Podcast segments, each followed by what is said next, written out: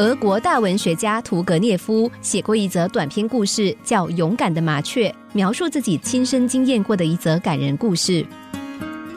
一八七八年四月的某一天，他带着猎犬外出打猎，在回家的路上，有一只刚在学飞的小麻雀，一不小心从树上的鸟巢掉下地来。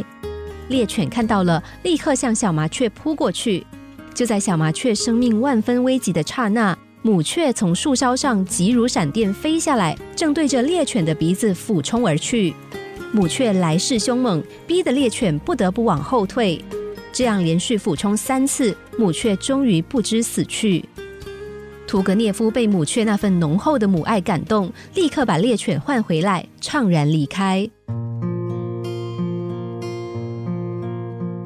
父母对儿女毫不保留的牺牲奉献，就好像母雀一样令人感动。但是部分父母都有养儿防老的观念，在孩子小的时候对他们百般宠爱，等儿女长大之后，又满心希望他们全心全意来侍奉自己。